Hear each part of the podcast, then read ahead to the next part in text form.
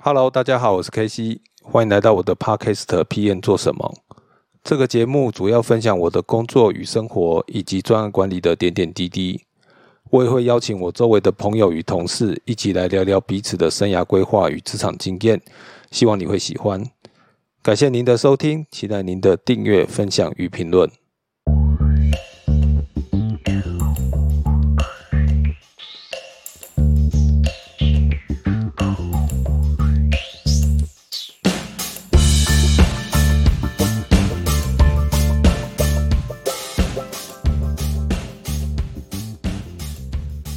大家好，欢迎收听 PN 做什么，我是 KC。今天的主题呢是呃，仍然是 HR 人力资源相关的话题哦。我们要继续跟妹来聊一下下这个呃员工关系。那在开始之前，我们还是请妹介绍一下自己，这样子打个招呼。嗨，大家好，我是妹，我是 KC 的朋友，然后我是一个 HR 工作者，我在 HR 的职场呢有二十年的经验了。然后我的呃职业工作重点呢就是员工关系。那今天很高兴来这边跟大家聊一聊我的工作。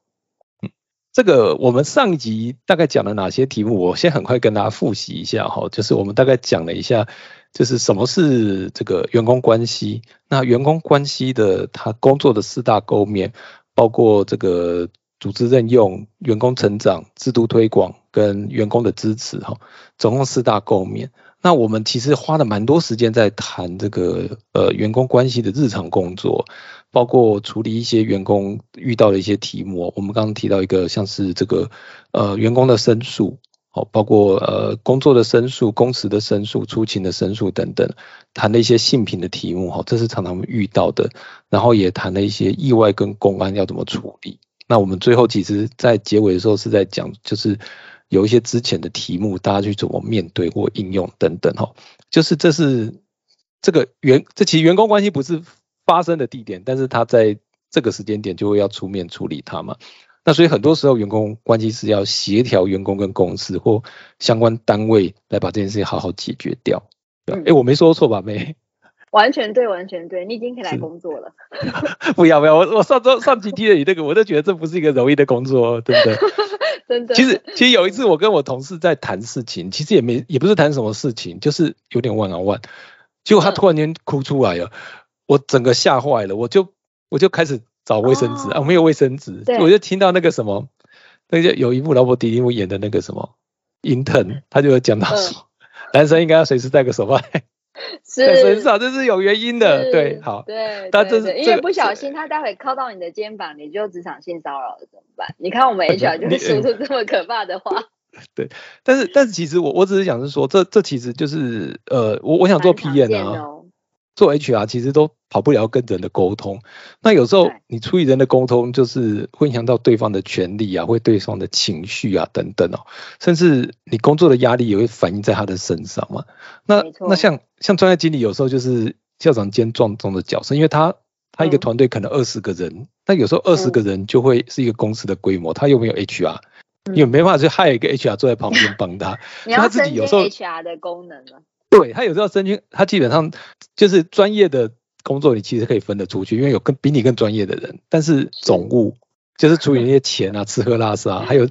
还有行人事行政，这是你放不掉的，因为这些题目人家不能帮你做，你只能自己做。对，所以才会觉得说，还会需要录这一系列节目，是可能让让这个做 P N 的人知道说，其实这种事情其实不会有人告诉你，可是其实你都要面对的。像员工关系，就是就是有时候。你的那个 member 在那边讲乐色话的时候，你你听到不对劲的时候，就要赶快出面去跟他讲说，哎，你们这个不可以再继续讲下去。我我在想，我是不是常常也在讲这些东西？这很危险。对，好。呃，我对哦，要小心。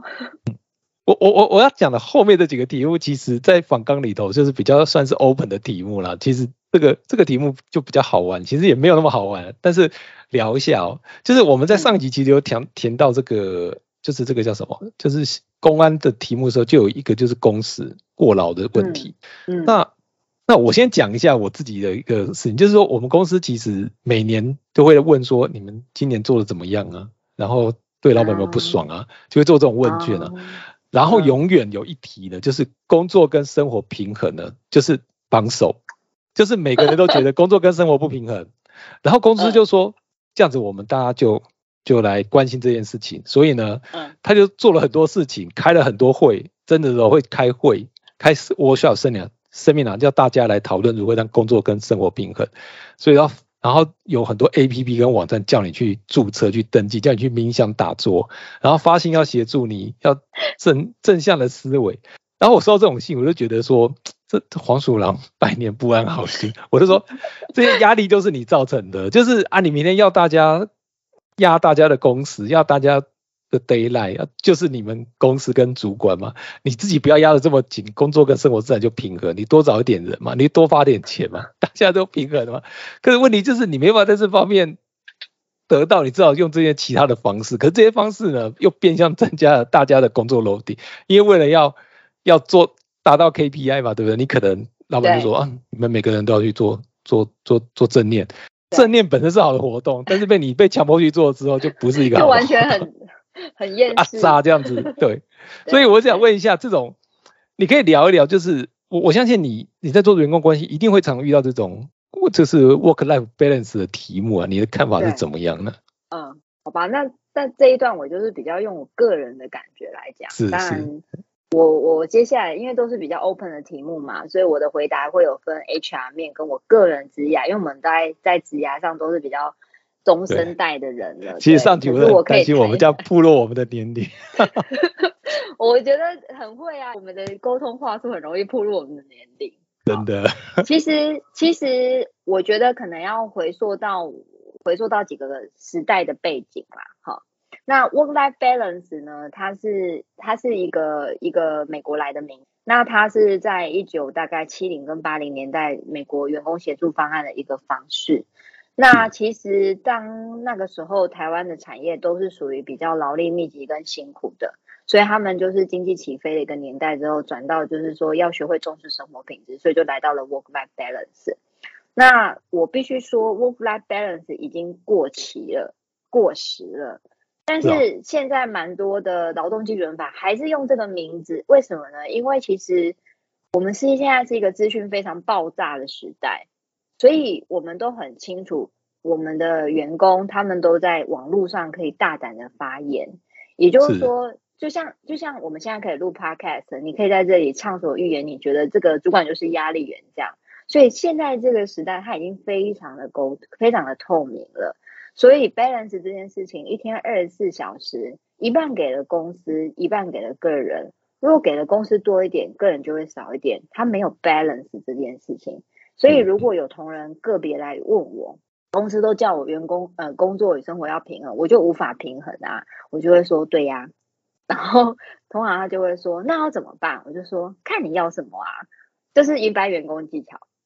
那我自己也遇到过高压工作，我觉得我真的快受不了的时候，其实就会逼得我去探讨这个问题，到底我是要平衡还是什么？但直到我开始做员工沟通之后，我发现员工协助方案。跟员工工作生活平衡是两件事。所谓的压力来这件事情，是你要学会去管理那个压力，分配你的工作跟生活的时间。所以我现在呃，我可能也比较不能够去影响政府，他就推动这种东西的一个 slogan 啊。但是我会发现，你注意去看，就是说，其实月薪的公司，它不太一定彰显那个平衡，但它开始要彰显的就是。你的高效能工作啊，等等等什么的，所以在我现在经历的整个科技业大厂，他们在谈这一块的时候，我们已经开始研究哪些是我们高压力的同仁，好，从他的这个自自己的这个健康检查报告啊，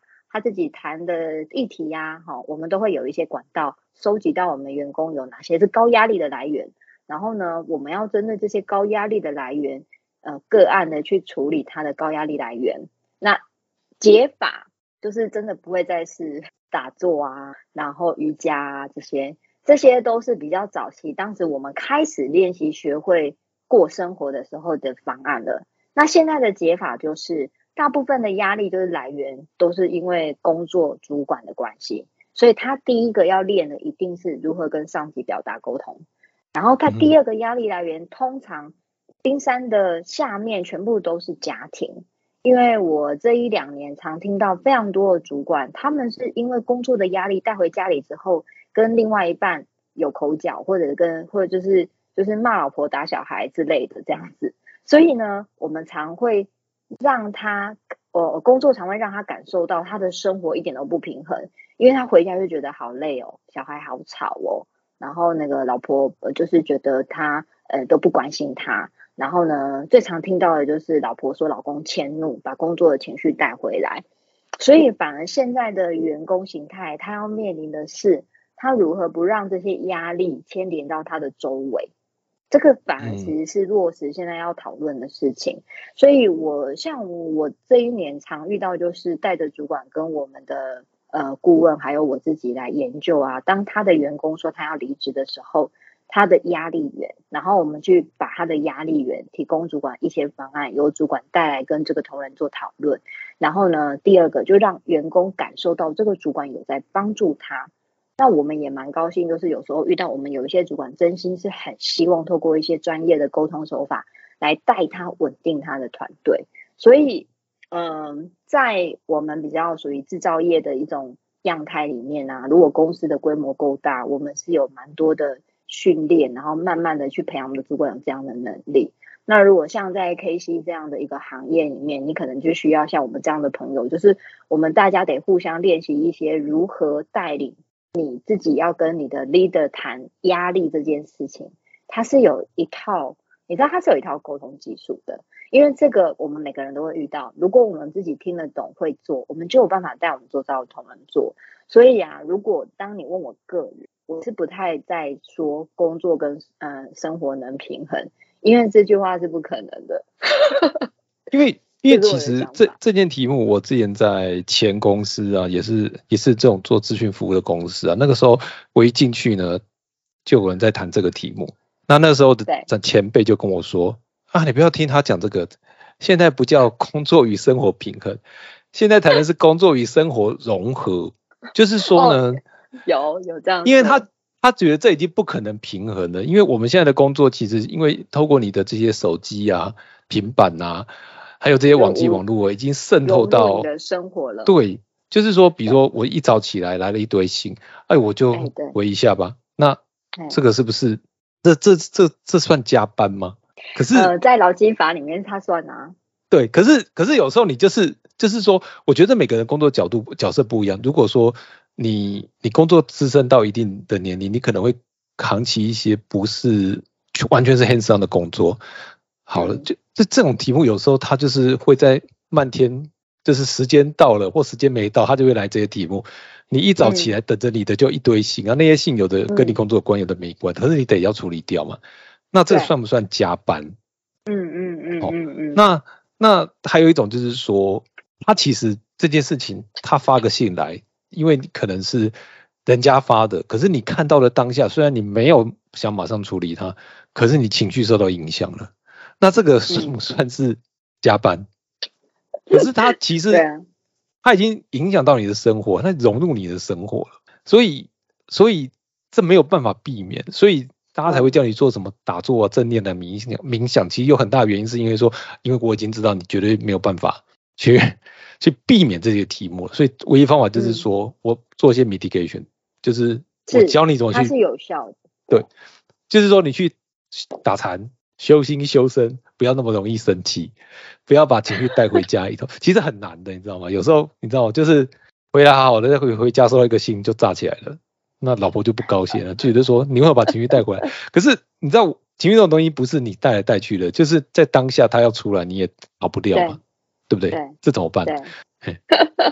其实其实诶，蛮多时候我们在工作里面呢，就是会遇到我们随时随地都呃，我我我我要讲的就是说，我有我有研究过你刚刚所谓融入的这件事情，我也走过一段尝试把我的工作跟生活融入，那它就会变成我二十四小时一周七天，我都觉得我好像应该随时随地。呃，遇到问题解决问题，不管这个问题是工作或生活。而我尝试做了差不多三到五年，我觉得这个模式并不适合我，所以我觉得我们每个人需要先了解一下，去尝试完，我们要自己评估一下我们适合什么。那后来我自己感觉，我现在比较喜欢的还是切断的生活。那切断的生活，当然我可以用周六周日某一个段落来处理工作，某一个段落来处理家庭。因为如果我们生生命有很多种角色的时候，我们不可避免一定要学会分拨一些时间给他们。那我们需要在各自有限的时间区块里面做好我们的工作，所以我们的效能要很高。当我有这个前提假设的时候，我去看到那一堆信里面的时候，我要开始练习，我要学会先回谁的信，比如说我的客户，或者是我的主管，甚至是我的部属。那我希望造成的一个呃工作 tempo 是什么？比如说讲实在话，有时候我也期望我的主管不要太快觉得我随时随地都能回信的时候，是不是我们也会设定一个 time lag 去做这件事情？这是一个中生代的职场者，你应该要自己去学会的。因为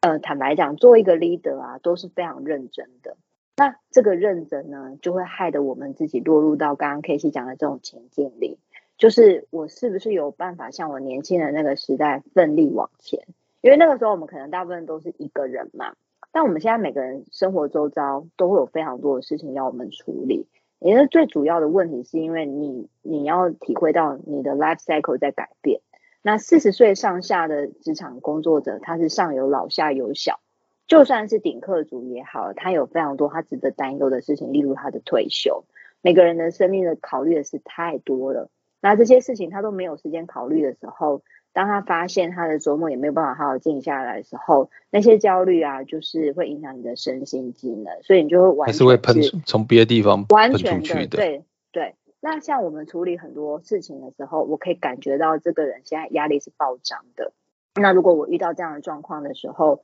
其实通常我会问问他的身体状况，让他知觉到，因为只有你在去注意到你自己身心状况的那个当下。你会有意识的比较平静，然后再来就是才研究到这个到底算不算加班。其实我知道，愿意在周末工作的人，他也不一定是为了那笔加班费，而是因为他真的在对他的生活 all of control。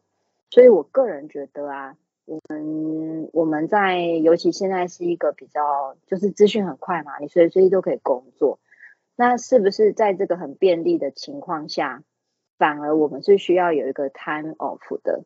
所以我自己的咨询老师，就是我做这个工作，你也知道，他有很多压力嘛，所以我会去请教我这个专业更优渥的专家，问他们，当他们工作到一个瓶颈、压力源的时候，他该怎么办？那通常他给我的建议就是，呃，有时候我们可以去读一些信，但我们能不能 hold 住不要回，在一定的时间内再回复？那我我觉得这个方法可能对我来说。Sometimes 我觉得 work 我就做，Sometimes 我还是想回信我就回，但我就要支持我当下的那个信念，所以这是一个行动的 meditation。那现在 meditation 有很多种，你也可以别不要做那个传统的，的就是你可以自己做一个行动的 meditation，就是你你你你理解你当下在做什么，然后你稍后呢，你还是要一些时间留给自己。你如果越不留时间，你给自己呢，你就会遇到刚刚那个窘境，这是一个恶性的循环。所以我们可以透过疫情不要乱跑的这个阶段，或者有时候我们可以在家里做一些这个修复。但是每个人喜欢的修复是是不一样的。那你说公司为什么他们要做这个事情？这是因为一九七零年代这个 员工协助方案里面呢，它的 standard process 就是发问卷，然后问你怎么样了，你认真的填，他就会认真的给你一些建议。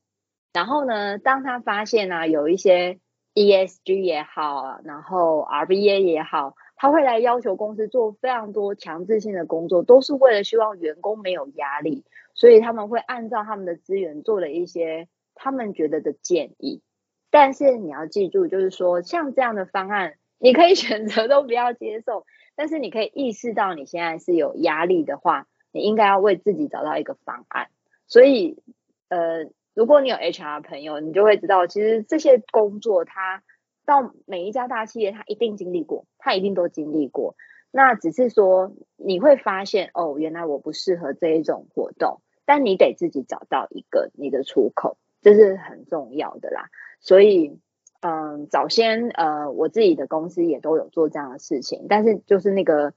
呃问卷啊，然后做完啊，然后效果好不好，慢慢十年下来也是有一个品质的去都是退化，所以现在我们都比较倾向就是处理问题，处理个别的问题，然后处理个别团队的问题，然后针对那个问题来解决，这样是会比较有效的，所以才会因应而起这个员工关系的工作越来越多，因为就是去替代了那些活动的本质啊。所以这个是每一家公司他想怎么去运作这件事情的效果。那我想应该你是一个远距公司比较多的，就是可能你们不一定都常待在同家公司，可能都在客户那里，所以你们的控管方式比较云端吧。我我觉得大概是我的感觉，应该是说它也不是说云端，我觉得是说就。不好意思，因为 我们家旁边有庙会，因为我们在录的这个时间正好是妈祖出巡啊，所以应该有庙会。所以你有听得到 P D P 的声音吗？我现在没有，我现在没有。好，那这个应该是说我我我自己的感觉是这样，就是说公司叫你做这件事情，就是因为公司也不是慈善团体。好，那当然公司也不希望员工在自己家里头出事。那但是你的公司越是竞争力越强。就是要面对市场竞争，他没有办法，他一定得要拴紧这个发条，要大家就是跟起来做事情，好，越积极越好。然后，那现在因为现在很多公司，像我像我们这种公司，比较没有办法上班打卡，或是就是下班打卡的这种公司，它的工时其实是是无限增长的。就是我讲是说，嗯，它不是。像我们虽然是说不九点上班六点下班，但是很少有人真的能够在这个时间点以外时间不工作，因为你的工作在你一早醒来收 mail 的当下就开始了，而且其实还没有结束，你可能在捷运上就要开始回 email，否则你一进了你开始做事情的时候，你可能信是没有办法回的，所以你只能用空档回 mail。那哦，到你下班之后，你能不能？准时六点半下班，六点下班，哎，这里也都是一个问题。其实对，没有，因为你的公公司你要配合你的客户嘛。其实你客户问题处理完之后，你还是得要处理一些相关的题目。就是我我想就是就 PM 的角色了，应该大家会比较有感，因为有的工程师他就没有这种题目，他可能就是哎时间到了，他事情做完，今天进度到了走人。可是对 PM 而言，他可能有很多。没有办法在这时间点做完的，比如说大家时间都做完了，可是最后有人要要把资料整理起来呀，那就只能等所有的事情都做完，你就得最晚下班。对，对，就是每个工作的本质是差异很大的啊。有你的工作本质其实就是已经是一个主管个概念了，就是很多事情你是得留下收尾，但是你就是可能最早到最晚走，而且我有时候无限云端。但是，但是我我们在讲另外一个比较极端的 case 好了，就是。我们刚刚讲的嘛，就是我们的呃顺，就是员工对工作的回报不是只是要钱，有时候更重视情感或心理上的满足，什么团队成就、情绪啊等等，所以员工关系它其实扮演一个很重要的角色嘛。但是但是有一间公司，我我我不知道这个是不是很值得聊聊，就是 Netflix，Netflix 其实不谈这个的，就是我给你就是整个产业最顶级的薪水，但是你就是要把我事情做出来，而且。我要给你的工作量是别人的一点五倍到两倍，因为我们不是同一家人，我们就是照薪水行事。那你的看法呢？嗯，有你你在告诉我这个问题的时候，我有去想了一下。我主要觉得就是说，你刚刚讲的这个呃高效能的工作者，我的确是有看过有一些高效能的工作者，他真的是逼近高产出，完全无情绪。后来我发现，其实我们最基础的马斯洛需求里面，就是每个人对植物的需求差异很大。那 Netflix 它用这个网络的，它在用这个文化来推动，它主要其实是要吸引顶尖的人才。那可能我认为啦，我认为顶尖的人才其实他多半真的很重视的是高倍产出，反而他们的兴兴趣喜好里面对公司的期待真的是不不期望有这样的情况，不需要。或者是这一家公司的创建者，他就有这样的一个习惯，所以我觉得一家公司有这样的文化，跟他的这个 foundation 有关系。那我觉得这样没有不好，只是说这家公司它延续的就是不是情感，它是延续的是一个工作文化的品质，然后那个品质会为它吸引来一群这样的人。那在华人里面，我觉得这样的工作文化比较少见。因为这个东西方的文化有差异。嗯，做过一些 study 啦，就是说，其实西方的文化他们是比较强调独立的个体，这样的公司企业文化在西方容易起来。那么在东方，它强调是一个比较属于点线面的，所以它是比较在乎有还是有一定的阶层组织结构，只是这个结构扁平与否而已。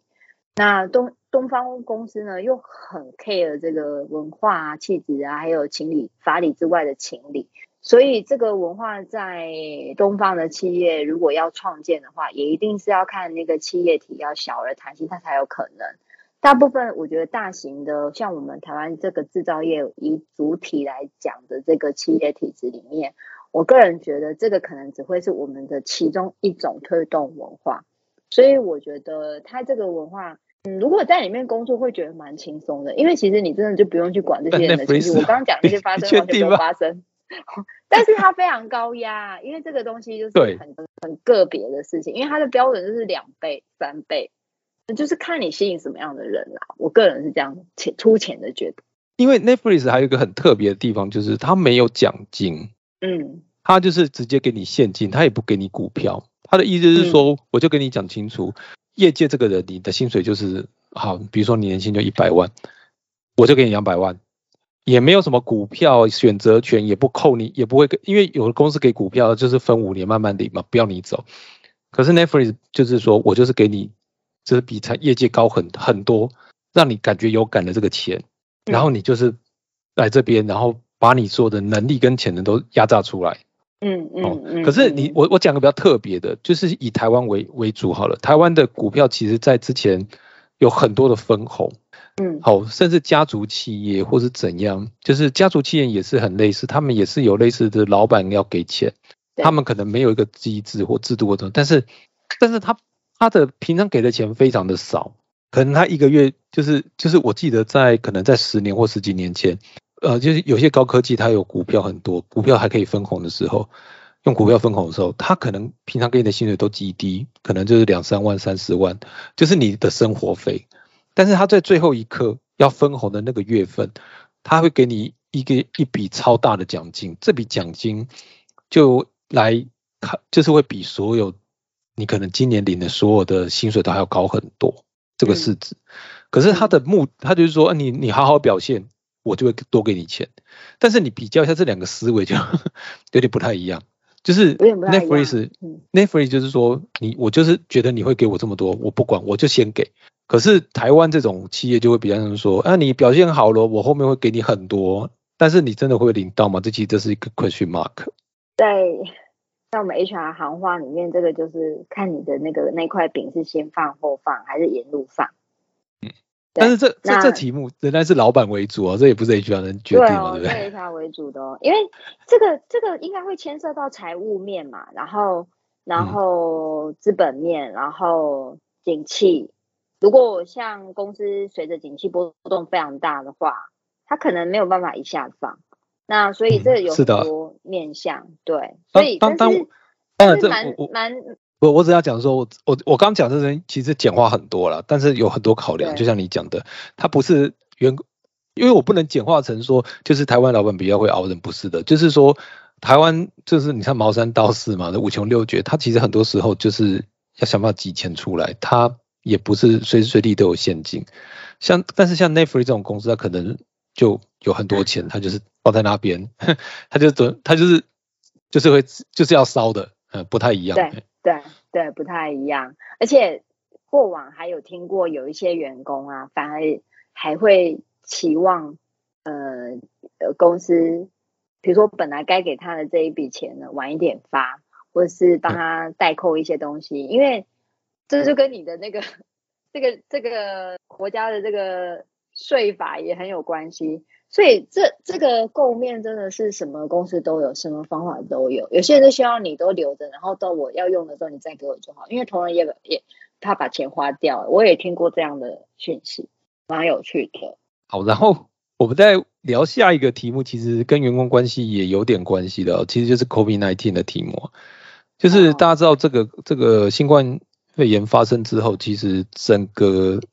整个工作的场合跟产就是工作的这这个状况已经有了非常非常大的改变哈，像 work from home 啊或混合办公啊，那我们在录的这个时间点，就是台湾正好在来破三千破四千啊，像今天又四千多了，那大家都知道破万就是时间的问题嘛，那未来这种混合办公、远端办公一定都会变成常态啊，什么虚拟团队、虚拟办公室这种东西，那公司跟员工的距离就是是被拉开来的。就是，甚至进步了说，就是被虚拟化了。就是以前你每天进公司会遇到你老板嘛，现在你可能就是一张照片，甚至他加那个背景也是也是也是虚拟的，也不是真的。对，你怎么看这个趋势呢？在这种虚虚实实的状况下，这个员工关系的这何去何从呢？哦，对。这个是现在正在研究的一件事哈，因为这一两年啊，这个疫情的趋势，像我们是比较着重一定要。你要说这两三年了。哦，对，这三年已经不是一两年了。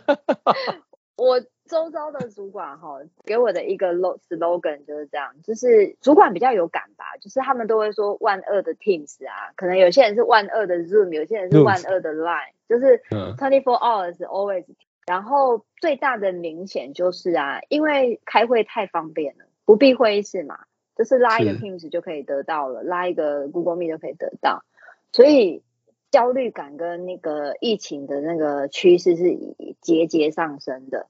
所以这三年的这个员工在生命线或者是像这种比较大型的机构，他们的家暴案件是升高的，然后精神病的呃急性发作。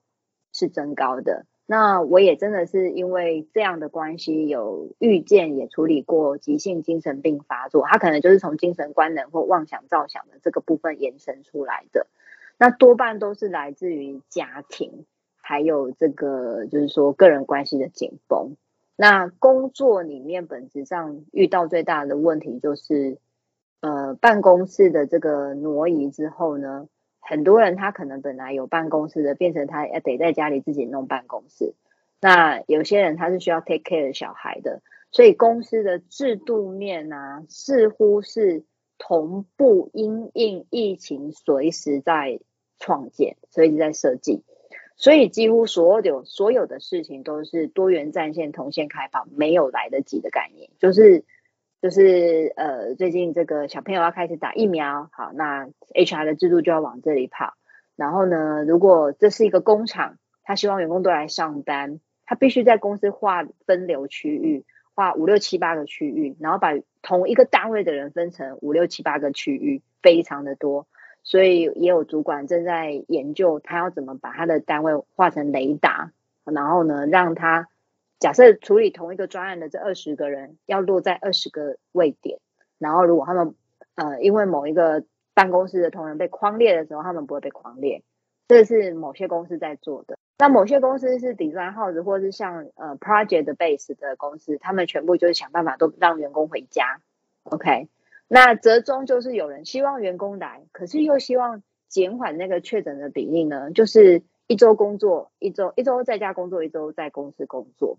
所以这段时间呢，沟通非常的混乱，所有的事情都必须依赖每天的 announce，然后呢，几乎员工关系的工作呢，全部都在回答这些问题，因为每天都在改变，而且员工关系比较容易遇到的就是制度下的，就是我们常俗话说的好嘛，就是上有制度，什么下有对策，然后还有阴影，对。那我也常遇到有些主管就跟我说，其实如果他的员工全部都 work from home，他的产线会遇到困难。那怎么去平衡这个呃制度面可以给员工的福利，但员工得不到的时候，这个时候我的工作常通常非常旺场，因为蛮多的这个第一线工作人员，他可能看见得到那个福利，但他用不到，这是非常有可能的。在我们这种比较需要呃具体在进来公司工作的。那我我只能分享，我们这个形态真的是忙得不可开交，就是 几乎已经就是 HR 几乎有两倍的时间要能够做这些事情，所以我们自己的工作也是非常的忙。那你说未来的趋势，我真的觉得其实，嗯，这个远距办公的这个这个概念已经成型，而且我个人感觉它并没有回头的感觉，因为对企业来说，他们好像比较省成本。因为它可以真的减低了很多呃交通的成本等等。同时，现在新生的这个 ESG 的一个新新兴的潮流，呃，节能减碳的这个趋势，所有东西都会飞上云端嘛。所以人跟人之间的沟通啊，现在的新趋势，我们就在研究沟通技术。因为主管必须要透过，我已经开始进行远距的之前，远距的员工物谈。这其实这是一个 很你其实。当面之前已经很可怕，我觉得当面之前虽然虽然很难看，就是因为因为就是不是一个那么容易的事，但是大大家面对面还能够谈一下。可是你要远距之前，人家是在家里头突然接了个电话说再见了，那个我觉得那个感觉其实应该会非常非常的，就是没有这么的好容易释怀啊。就是对，就是远距之前，它这个概念它是一个概念，但是像。像你们想的会是一个概念，我想的会是一个概念，但它的难点都在于我就是没有办法看见那个人嘛，所以这里面沟通的技术，前面的准备，后面的回收，当地有没有人，然后那些东西要怎么用法令来自主要求这个对方，变成是我们要因应我们自己的企业的呃制度文化跟结合法务的要求，然后呢？做一个重新的 SOP，所以这件事情其实是大概在前年的时候，我就开始规划这个远距的之前的前段跟后段，才能够避免那个当下收到，所以我们不会让他当下突然的收到。那现在就又开始了远距的申诉、远距的这个沟通，但的确的确有一些工作，员工沟通的工作，的确要在各据点都要有人。因为呢，有一些事就是必须当地要有要要有人去处理，他真的是必须面对面的。只是那个人可能会不假设，嗯，可能 K C 是我台北的同事的这个据点的 leader，你就会扮演了一部分 H R 的角色。我就开始稍微远距的遥控了一些我北中南的同事们，一些中高阶的主管，因为主管就肩负了一些法律责任嘛，所以他们就要在当地协助我执行这些业务。所以我们的趋势会让我们每一个人都要思考说，其实我们的工作都掺杂了部分管人的工作，而且只要我们是一个在我们这个行自己的行业有一定的身份地位的人，其实你都要跟 HR 有好好合作的经验，因为在这个远距的沟通下，假设我是一个中心的遥控，那很多人会是我这个卫星的执行者。这个就是我自己这个工作遇到这个远距的形态的时候，我开始在思考的东西。同时还要研究下一段，就是疫情过去了，如果要让我们的员工他们的生产力回来，他们的心情好感度回来，我们要开始设计一些 活动，然后呃，怎么去结合社群或者是线上的活动？这件事情现在真的都在还在 cooking，可是这个已经是现在很急迫的事件了，所以这个是我觉得。在我们自己这样这样的疫情三年下来面临的一个一个工作，不过在我们 HR 业界哈，我们现在最最累的单位应该就是差勤吧，薪酬就是差勤单位，因为差勤单位就是谁要在家工作啊，哈，然后这个什么假那个什么假随时都在改变，所以其实。都还蛮想建议这个主管们要很重视这些人 同仁，然后这些人力的素质跟能力跟量，好像是永远远不及疫情。我我自己的感觉是说，呃，像我自己做的工作比较，老实老实说比较弹性嘛。那我我觉得因为台湾，因为我也我也我也觉得就是台湾就是台湾人比较自律啊，然后。应该啊，还有就是说，我觉得政府在初期的政策，它其实算是比较严格的。那所以其实呃，疫情我们真正的这个疫情比较大的这个的状况是在去年的五六月，差不多也是现在这个时间。但是但是在在其实也就是说，我们其实大概有将近一年多是比较没有受到影响的，就是不能出国，就外国人不能进来嘛。那在这个状况之下。我觉得大家影响都很有限，可是，在去年那个五月那一次之后，是真正的这个实质上的 lock down。我相信很多人是真的有意识到说，哎，状况不太对。呃，包括就是你必须得待在家里头，那很多人其实家里是没有电脑的，然后小孩子上下学怎么办？然后小孩子在乱怎么办？然后什么夫妻工作可能互相干扰等等。那以前大家觉得租房子就是两个人住在同一间很 OK，可是你看一下子要 lock down，那大家都看够互相干扰，那很多人就不得不跑出去买房子，等等类似的事情就很多嘛。那我我我觉得这些东西，呃，像今年今年这个时间点看起来又要再来一波，可是这一波跟上一波好像又不太一样，因为去年的状况就是要锁，那可能还能锁的锁一下，可是今年的状况看起来不是用锁就能锁得住的，可是是，可是大家还在说我要我就要全部恢复原像像像我们刚刚是我们刚刚讲了嘛，就是说反正大家就放飞躺平了，就是就是让有中的就中了，反正就轻症。还是说我们现在就是要 A B 分流，但是你有时候又觉得 A B 分流或是轮两班轮三班就是徒劳啊，因为因为他就一定会来，对，只是你现在只是减缓而已，不要让医疗的负担一下变这么大，就是我要减缓大家这个破万或破十万或破百万的这个可能性嘛。好，但是这时间点你不知道会多久，可是因为有了上次的例子之后，大家都知道可能这不是一个短时间发生的事，就是会缓解的事情。即使已经可以出国去玩了，我我才我相信工作的的形态很难倒回去了，可能以后这真的只有产线的人得到现场，那其他的人可能就不需要，因为减少人的沟通或怎么样，而且很其实我觉得。对照这个细股的状况嘛，细股很多人就是像 Apple 啦，像 FB 这种公司，他们以前就是讲的很 open 嘛，就是公司很弹性。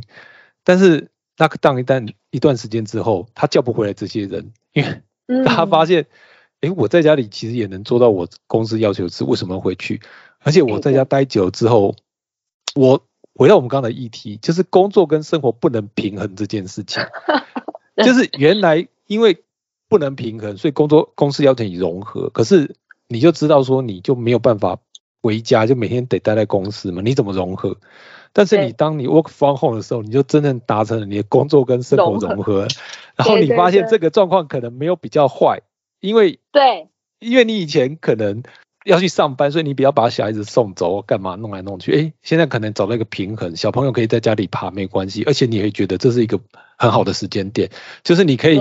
一边开会一边抱小孩，或一边养狗或抱猫等等，然后你也可以兼顾你的家人、你的、你的宝贝们、你的老小，然后又能够工作，我为什么要回去？完全同意。就是不知道哎，但那老板你你也很难有借口去跟，就是要求同事回去说，哎，你你们给我回来，你们都没有产出。我我我讲一个 case 很好趣，就是我去年做一个很大公司的案子哦，那因为我们自己这种这种比较这种。这种资讯公司就比较野一点啊，就是大家都其实就在外面工作，也不一定要回公司，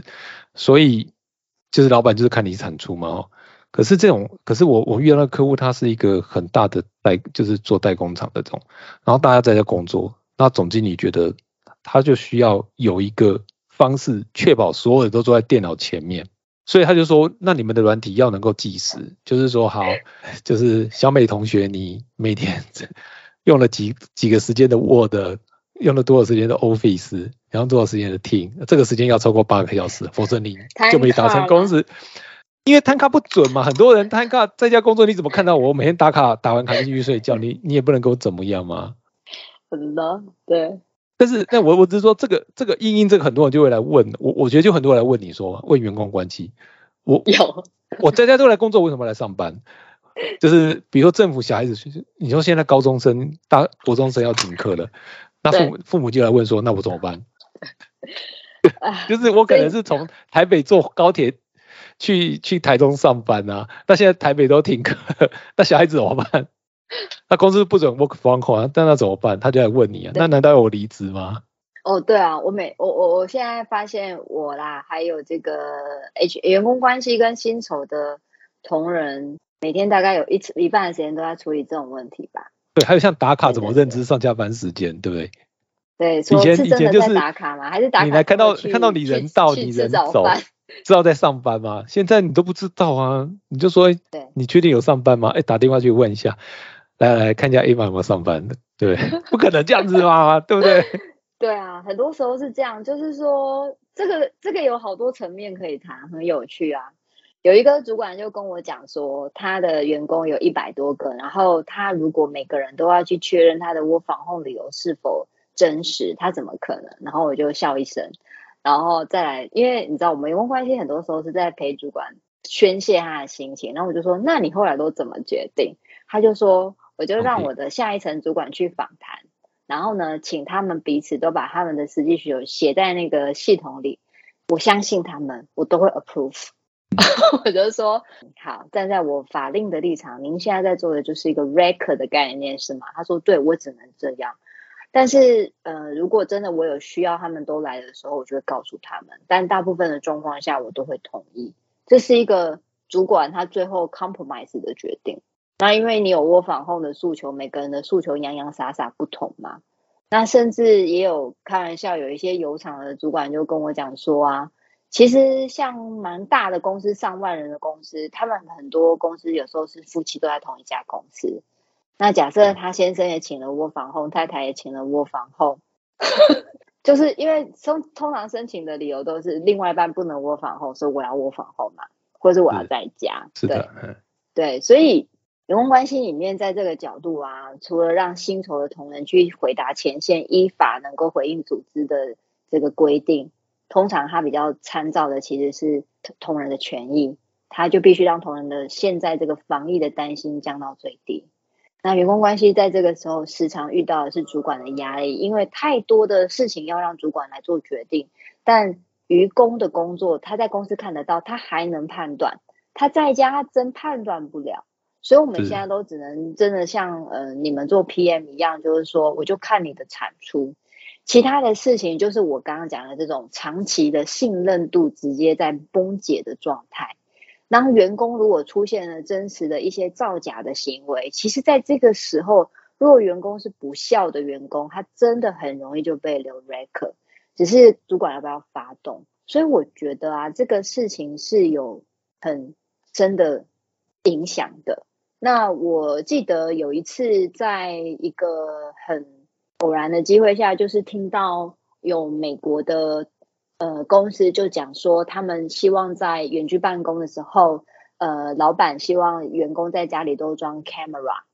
然后这样监视着。那台湾的人听到的时候，台湾人会说这违法吧？因为台湾有一个那个隐私权的一个法源嘛。但是如果你去细究那个法，这样是不违法的，因为它叫做工作，它有一个特定的需求。如果那些人都签同意书，是可以操作的，而且每每戏股好像也有公司曾经这样操作过，只是都会知道其实时间是不长的。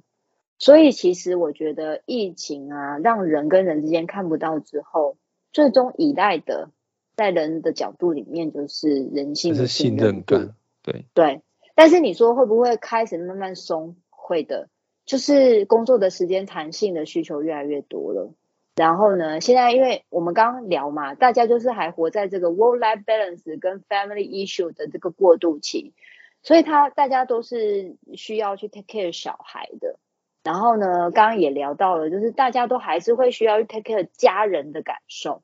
有时候就是在这段过渡的期间，如果这个企业的文化它是照顾员工的，他会倾向提供比较多的资源跟价给主管去做使用。那么，如果主管的使用有偏颇，通常员工会很立即的发现，而且员工会在这种事情上特别的坚持，一定会来跟 HR fighting。所以这个是一个呃申诉管道的常见，那件很容易就可以得到解决了，因为制度在那里，你就必须要做给员工看嘛，所以必须要让主管知道这是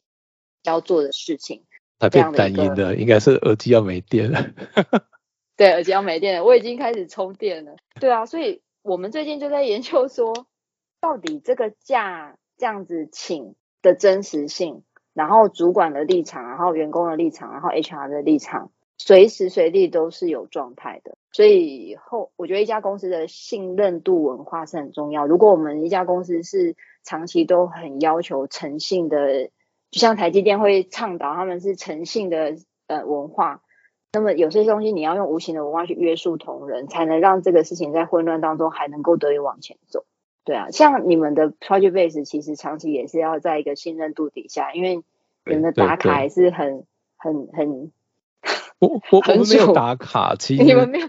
对这但是这真的是一个题目导向，对，这是一个题目，对啊。我我想这个文化这个题目，可能就是我说那个公司文化这个题目，其实是一个非常非常大的题目，但是这也不是 HR 自己能够谈的。对，有时候他甚至老板或是整个创办人或等等，对，这个可能我们未未来有机会可能可以再聊聊这样子。嗯，那那我们想最后做个收尾哦，留两个题目给 Mail。第一个就是说，呃，如果你是一个公司员工，你可以从员工关系得到什么样的协助呢？就是就是说，就像你刚刚其实有讲到很多嘛，比如说包括员工成长啦，或者是这个组织任用制度推广支持员工等等哈。那员就是我说不只是员工，就是就是一般的就是 working level 员工，这是主管，大家都可能会有一些需求，他可以从员工关系这个单位得到什么样的协助？那我会不会因为找了员工关系，因为公司贴一个标签说这个人很难搞？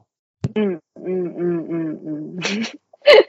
第一题，我觉得其实呃，一家公司如果一个新人进来啊，他一定是要看 HR 的伙伴给他的感觉，这个是除了主管给他的感觉以外，一个很重要的媒介。那么就我了解，只要你有一定 HR 部门，差不多呃大约三到五人以上的一个结构的 HR 团体里面，基本上都会有一个人，他可以比较容易亲近新人，那么你就可以把你的问题呃抛向给他。那的确，HR 里面呢，在接触这些员工反应的时候，我们的自我训练就是你一定要做保密。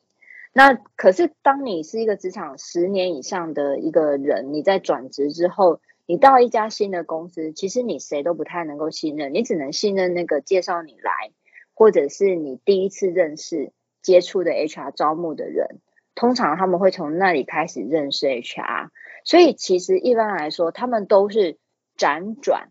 评估思考要不要做呃这个意见的发送的的的样态，那呃 HR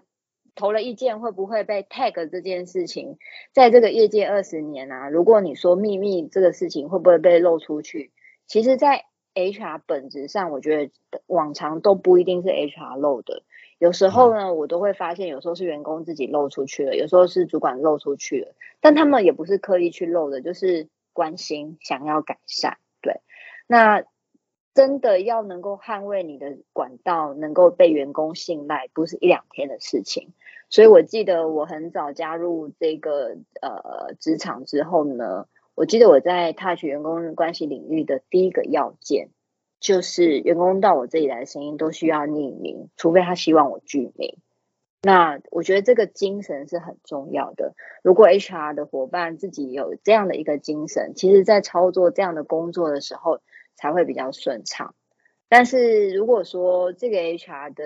概念不足的时候，也是非常容易会，呃，我们说就是提油救火，就是有时候不小心就会让事态变得很严重。所以如果说你想投递意见，但是你没有一个可信赖之人的时候，我认为你还是嗯，maybe 找比较呃高阶，然后你信赖的 HR 的 function，或甚至你自己啊呃，比如说我们自己在业外的朋友，寻求一些你比较可以呃信赖的管道，然后呃想好，然后你再提供你的意见出来。那这样子第一。呃，当你的意见比较中肯跟中立的时候，被 tag 的风险也很低，然后没有情绪的用语，你也比较不会影响你自己的职场风格。然后第二个就是，呃，还是要必须很谨慎的，先跟自己的主管稍微了解你的想法。那有时候我都也会建议一些非常小心谨慎的。员工说：“万一你也不一定敢跟你老板聊这个事情，可是你觉得这件事情你的主管应该要知道。那某种程度呢，你也可以跟他聊一聊，呃，你听到的一些案例。然后呢，你觉得如果是我们这里会不会有这样的状况？但是这个都是属于你真的很怕被 tag 的时候啦。所以一般来讲，如果我真的有遇到，我也会劝同仁，就是其实要勇敢表达发声。那他担心被 tag，就是他有时候情绪用语太。”过头的时候，我也会跟这个员工讲说，那你就让我们 HR 的人，你相信谁，给他看一下，如果他能够帮助你，那你愿意选择跟他讲，那你就先跟他说，由他来帮你看看，哎，这个表达有没有呃，可能是你个人太主观的意见。那你说会担心被 tag 是一个人常人性常见一定会有的状况，但是遇到问题还是得解决嘛。所以这个事事情我还是会让员工自己思考，最后让员工自己决定。因为这件事情其实说实在，就像你讲的，HR 也不是万能的神，我也没有办法帮你，除非是他揭露的事情是我站在职场性骚扰法令等相关，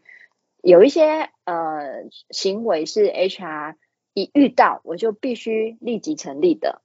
就是比如说像偷窃刚刚讲的这些有违反国家法令的，会有明定法令规定的，那么我会明确的告诉同仁说，因为有这样的一个事证。那我依法我是必须要往上提报的，那他有的顾虑我也会为他呃保密等等，但是我这个提报的动作就是一定得出去，这个是 HR 的训练里面有一些东西我们就是必须要往上，或者是像贪腐啊、收贿啊等等，所以这些东西都是必须要去个案看。这是没有 tolerance 的题目，就像你刚刚讲的，这是没有任何，